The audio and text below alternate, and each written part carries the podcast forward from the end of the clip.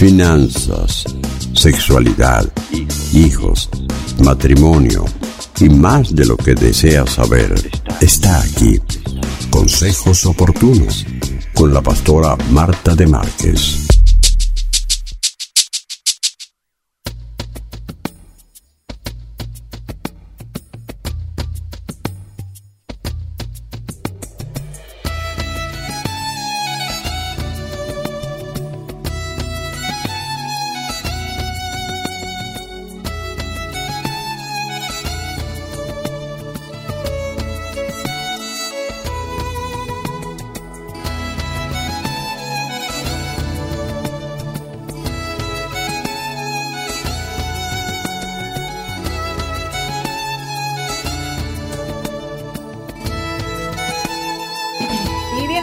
Disfrutando una mañana hermosísima la del día de hoy, viernes, ya pasadito las 9 y 30 de la mañana, llega Consejos Oportunos junto a la pastora Marta de Márquez, quien ya está con nosotros y le damos los buenos días. Bienvenida, pastora. Muy buenos días, Joana, la verdad, bendecida, dando gracias a Dios por cada día que nos permite pararnos. Eh, Amén. Estamos de pie, gracias a Dios, así que bueno, eh, dándole toda la honra a nuestro Dios y alabando a nuestro Dios, así como lo hacemos todas las mañanas, nos levantamos y estamos orando y agradeciendo a Dios por un día más de vida. Eh, bendecimos a toda la audiencia y anhelamos y deseamos que en este día sean renovados en su mente, en sus pensamientos. Eh, ¿Cuánto necesitamos de Dios? Creo que en este tiempo a mí me marca mucho eso de Daniel que oraba tres veces al día. ¿Y por qué tres veces al día? Porque el diablo viene a robar la palabra de Dios, viene a robar las promesas de Dios y bueno, nos tenemos que arrodillar en las promesas de Dios y no en los problemas. Así que que en este tiempo podamos eh, marcar esa diferencia de estar constantemente en comunión con nuestro Padre. Y hoy vamos a hablar también acerca de la oración. Dice así un pasaje bíblico que está en Mateo capítulo 6. Dice, cuando ores, no seas como los hipócritas, porque ellos aman el orar en pie en las sinagogas y en las esquinas de las calles, para ser vistos de los hombres. De cierto os digo que ya tienen su recompensa. Mas tú, cuando ores, entra en tu aposento y cerrada la puerta, ora a tu Padre que está en secreto, y tu Padre que ve en lo secreto te recompensará en público. Y orando no uséis vanas repeticiones, como los gentiles que piensan que por su palabrería serán oídos. No os hagáis, pues, semejantes a ellos, porque vuestro Padre sabe de cómo, de, de cómo tenéis necesidad antes que vosotros le pidáis. Vosotros, pues, oraréis así, Padre nuestro que estás en los cielos, santificado sea tu nombre Venga tu reino, hágase tu voluntad como en el cielo, así también en la tierra. El pan nuestro de cada día, dánoslo hoy, y perdónanos nuestras deudas, como también nosotros perdonamos a nuestros deudores. Y no nos metas en tentación, mas líbranos del mal, porque tuyo es el reino, el poder y la gloria por todos los siglos. Amén porque si perdonáis a los hombres sus ofensas, os perdonará también a vosotros vuestro Padre Celestial. Mas si no perdonáis a los hombres sus ofensas, tampoco vuestro Padre perdonará vuestras ofensas. Por lo general, de continuo hacemos hincapié en que las oraciones reciben contestación. Sin embargo, el Señor Jesús pone énfasis en que las oraciones reciben recompensa. ¿Cómo lo sabemos? Porque la palabra recompensa que se usa aquí es la misma que se utiliza con respecto a las limosnas. Y en, este versículo también aparece acerca del ayuno. Si la recompensa es la contestación a la oración, entonces, ¿qué significa dicha palabra en relación con las limosnas y el ayuno? A juzgar por el contexto, la recompensa aquí se refiere a la que se obtiene en el tiempo del reino. Aquí se nos indica que la contestación a la oración es secundaria mientras la recompensa de la oración es primaria. Si nuestra oración está de acuerdo con la mente de Dios, no solo será respondida, sino que también será recordada en el futuro, en el tribunal de Cristo, para su recompensa. Y por lo tanto, la oración que se menciona aquí nos impartiría justicia, así como nos da respuesta hoy. En otras palabras, nuestra oración de hoy es nuestra justicia. Sin embargo, la justicia de la oración no se obtiene orando descuidadamente, sin piedad, habitualmente ni impropiamente.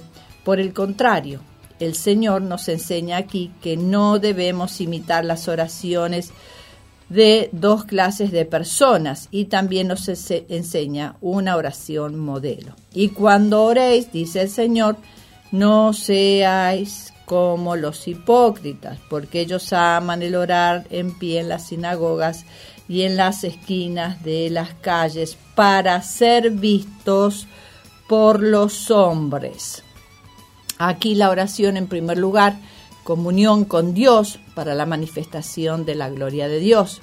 Pero esos hipócritas usan la oración que debe glorificar a Dios para glorificarse a sí mismos, ellos, en consecuencia, les gusta orar en las sinagogas y en las esquinas de las calles. Actúan de este modo para ser vistos de los hombres, puesto que las sinagogas y las esquinas de las calles obviamente son lugares públicos donde se reúne la gente. No oran para que Dios los oiga, sino para ser vistos de los hombres se proponen manifestarse ellos mismos. Tal oración es excesivamente superficial. No puede considerarse como una oración a Dios ni como una comunión con Dios, puesto que el motivo de tal tipo de oración es recibir la gloria de los hombres y no está registrada delante de Dios y por tanto no obtendrá nada de él ya han recibido su recompensa en la alabanza de los hombres y por lo tanto no serán recordadas en el reino venidero. Entonces, ¿cómo debemos orar? El Señor continúa, mas tú, cuando ores, entra en tu aposento y cerrada la puerta, ora a tu Padre que está en, en secreto, y tu Padre que ve en lo secreto te recompensará en público.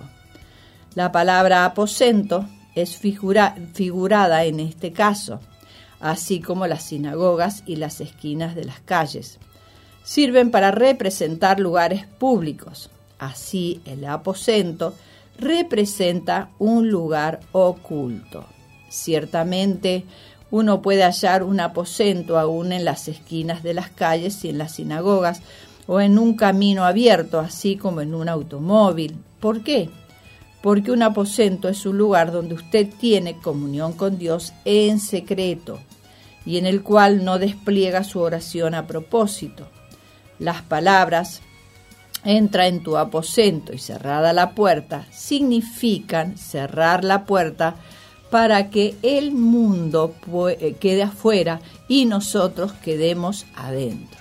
En otras palabras, debemos descartar todas las voces de afuera y callad y silenciosamente orar a nuestro Dios. Ora a tu Padre que está en secreto, y tu Padre que ve en lo secreto te recompensará en público. Cuán consoladora es esta palabra.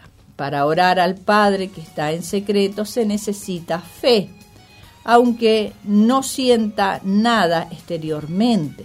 Usted cree que está orando al Padre que está en secreto. Él está en secreto, fuera de la mirada de los ojos humanos. Sin embargo, también está realmente allí. Él no menosprecia la oración, está allí observando.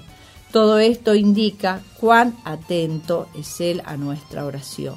No solo está observando, incluso va a recompensarnos. ¿Puede usted creer esta palabra? Cuando el Señor dice que recompensará, ciertamente recompensará. Él está presente para garantizar que la oración que se hace en secreto no será en vano. Si usted realmente ora, Él ciertamente lo recompensará. Aunque no parezca que hay ninguna recompensa hoy, vendrá un día cuando usted será recompensado. ¿Es su oración capaz de resistir el escrutinio de su Padre que está en secreto? ¿Cree usted que el Padre que está en secreto lo recompensará? El Señor no solo nos enseña a no exhibirnos a nosotros mismos, sino que también nos instruye. Y orando, no uséis vanas repeticiones como los gentiles que piensan que por su palabrería serán oídos. La expresión varias repeticiones significa en griego repetir monotonías a la manera como habla un tartamudo. Cuando oran, los gentiles repiten las mismas palabras monótonamente. Tal oración es solo sonido, pero sin significado.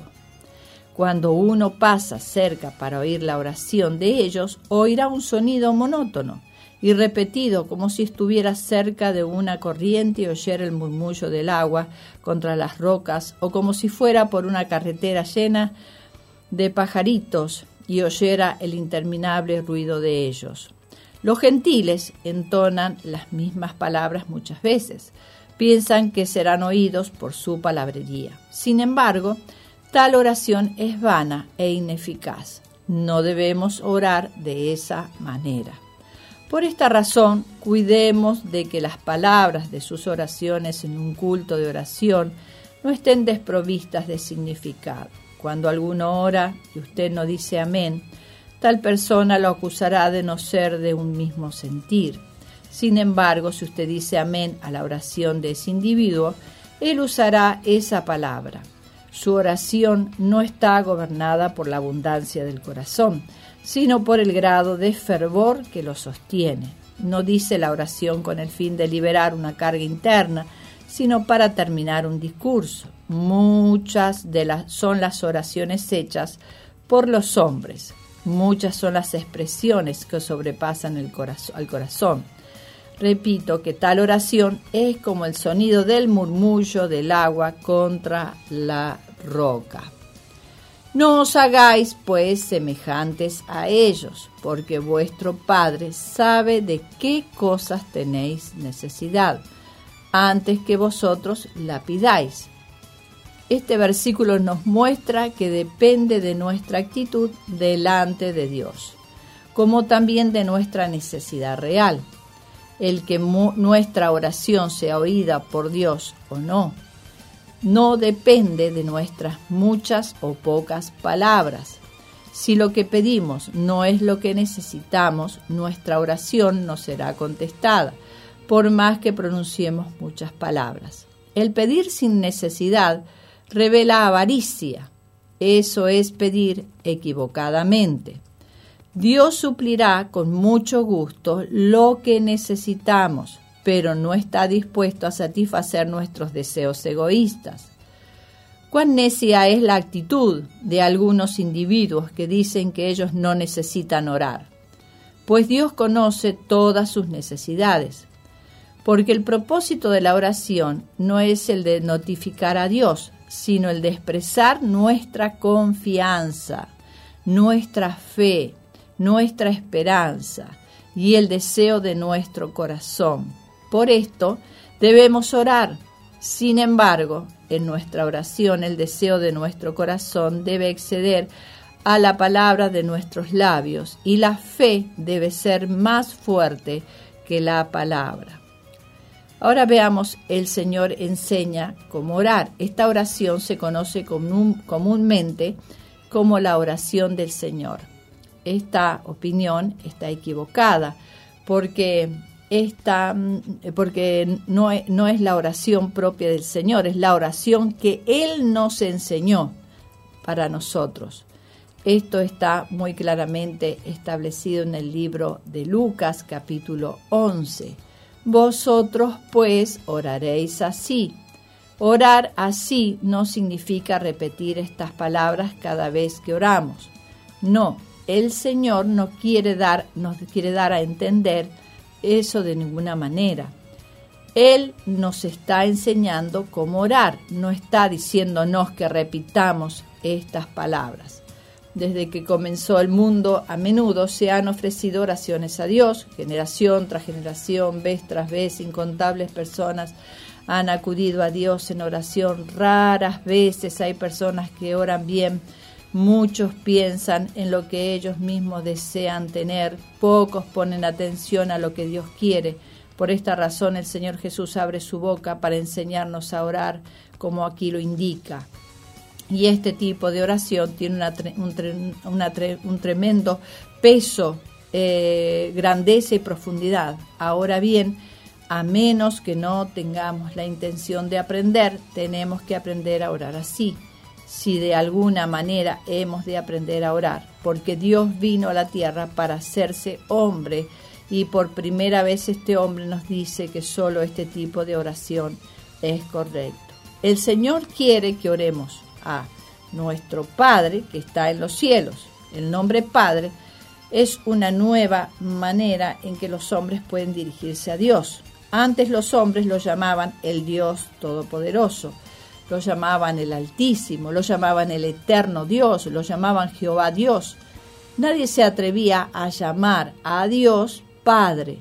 Solo aquellos que son engendrados de Él son los hijos de Dios. Solo ellos pueden dirigirse a Dios como Padre. Esta es una oración que se hace al Padre nuestro que estás en los cielos y por tanto la hacen los que se basan en que son hijos de Él. Cuán dulce y consolador es poder acudir a Dios y decirle, Padre, nuestro que estás en los cielos. Originalmente solo nuestro Padre puede oírnos. Eh, nuestro Señor Jesús podía llamar también a Dios Padre, pero ahora el Señor quiere que nosotros también lo llamemos Padre nuestro. Grande en verdad e, es esta revelación. Si no fuera por el hecho de que Dios nos amó tanto y dio a su Hijo unigénito por nosotros, ¿cómo podríamos llamarlo así, Padre nuestro? Gracias a Dios por la muerte y resurrección de su Hijo, hemos llegado a ser hijos de Dios hemos obtenido una nueva posición.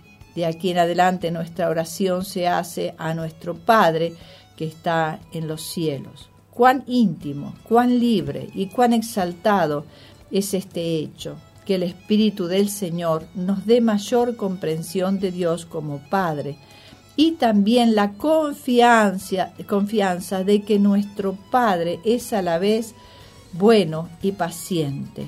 Él no solo oirá nuestra oración, sino que hará que tengamos el gozo de orar también. Esta oración eh, puede separarse. La primera pertenece a las cosas de Dios y es la oración que expresa los tres deseos de nuestro corazón para con Dios, que son de naturaleza más básica. La segunda añade a nuestros propios asuntos y está constituida por peticiones para que Dios nos proteja. Santificado sea tu nombre. Dios tiene una expresión para hoy, que nosotros pidamos que su nombre sea honrado. Su nombre es sumamente exaltado entre los ángeles. Sin embargo, los hombres abusan descuidadamente de su nombre. Cuando los hombres toman su nombre en vano, Él no expresa su ira mediante truenos en los cielos. En vez de ello, Dios se esconde como si no existiera. Él nunca ha hecho nada contra los hombres porque ellos hayan tomado su nombre en vano, pero quiere que sus propios hijos oren. Santificado sea tu nombre. Y esto lo haremos hasta el día en que todos santifiquen su nombre y nadie se atreva a tomar su nombre en vano. Santificado sea tu nombre. El nombre de Dios no es solo un título que utilizamos con nuestra boca para dirigirnos a Él. Es una gran revelación que recibiremos del Señor. El nombre de Dios se usa en la Biblia para significar su propia revelación a los hombres para que éstos puedan conocerlo su nombre se revela, eh, su nombre revela su naturaleza y manifiesta su perfección. Esto no es algo que el alma humana pueda comprender, es necesario que el mismo Señor nos lo manifiesta.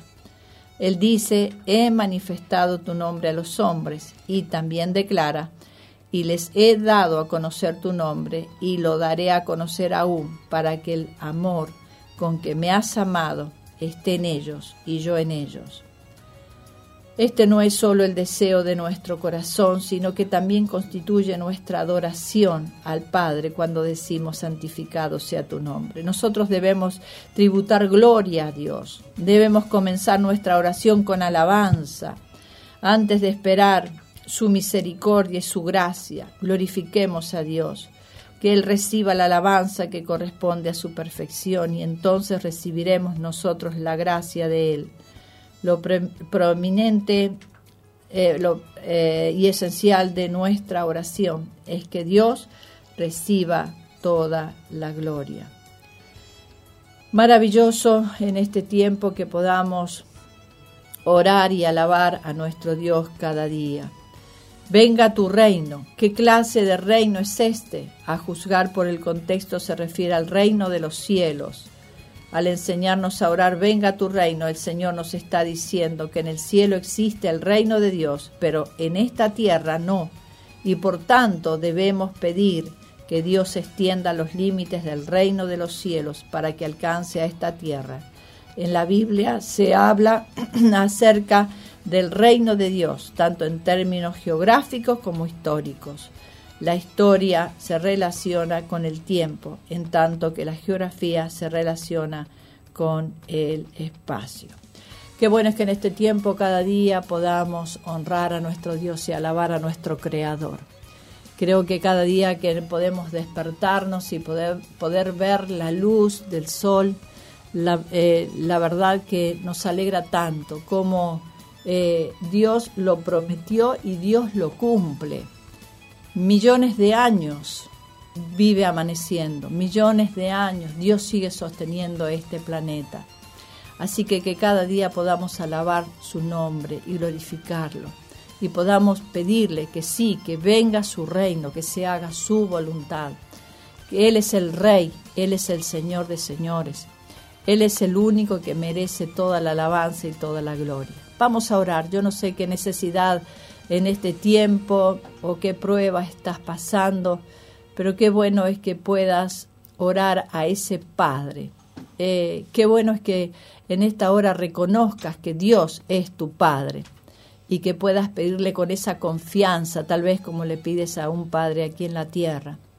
Oh Dios amoroso, Dios precioso, grande eres tú, maravilloso eres tú, Dios de milagros, Dios que has prometido estar con nosotros todos los días hasta el fin del mundo y esto es motivo de alabanza, Señor. No estamos solos en este mundo, tú estás de nuestro lado, Señor. Señor, en esta hora aquellos que están pidiendo con fe, aquellos que están creyendo que tú eres el sanador, que tú eres el que a través de Jesucristo, Señor, y por su llaga fuimos nosotros curados. Señor, haz milagros en esta hora en aquellos que están padeciendo, aquellos que están sufriendo, aquellos que están enfermos. Señor, tú eres el que suples a cada necesidad. Oh Señor, que tú proveas a la necesidad de cada uno, que no falte el pan. Oh Señor, en esta hora clamamos a ti por las viudas, clamamos a ti por esas mujeres que han sido abandonadas y tienen que criar a sus hijos. Oh Señor, tú les sostienes con la diestra de tu justicia, tú estás a su lado. No están solas, Señor, tú eres el Dios que las vas a defender. Padre amado, te damos gracias por tus promesas y oramos de acuerdo y conforme a tu voluntad, Señor, y sabemos que tú lo haces. En el nombre poderoso de Jesús te damos gracias por este día que tú nos permites vivir, Señor, y te vamos a honrar a ti por todas las cosas grandes y poderosas que tú haces en medio de tu pueblo. En el nombre poderoso de Jesús. Amén y amén. Y amén, qué lindo es poder buscar de Dios cada día y en esta ocasión los viernes nosotros tenemos un tiempo especial, un tiempo de consejos oportunos de parte de Dios. Por eso te invitamos a que la próxima semana 9 y 30, ese es el horario de nuestra cita, todos los viernes 9 y 30 de la mañana compartir junto a la pastora Marta de Márquez este espacio. Pastora, un gusto eh, poder compartir contigo. Será hasta la próxima semana. La verdad que sí, las semanas se pasan muy rápido. se va rápido, rápido, rápido. Y ya con la primavera tocándonos la puerta, que es una lindísima estación del año para poder disfrutar. Nos vamos a esa pausa 10 de la mañana y continuamos con ustedes.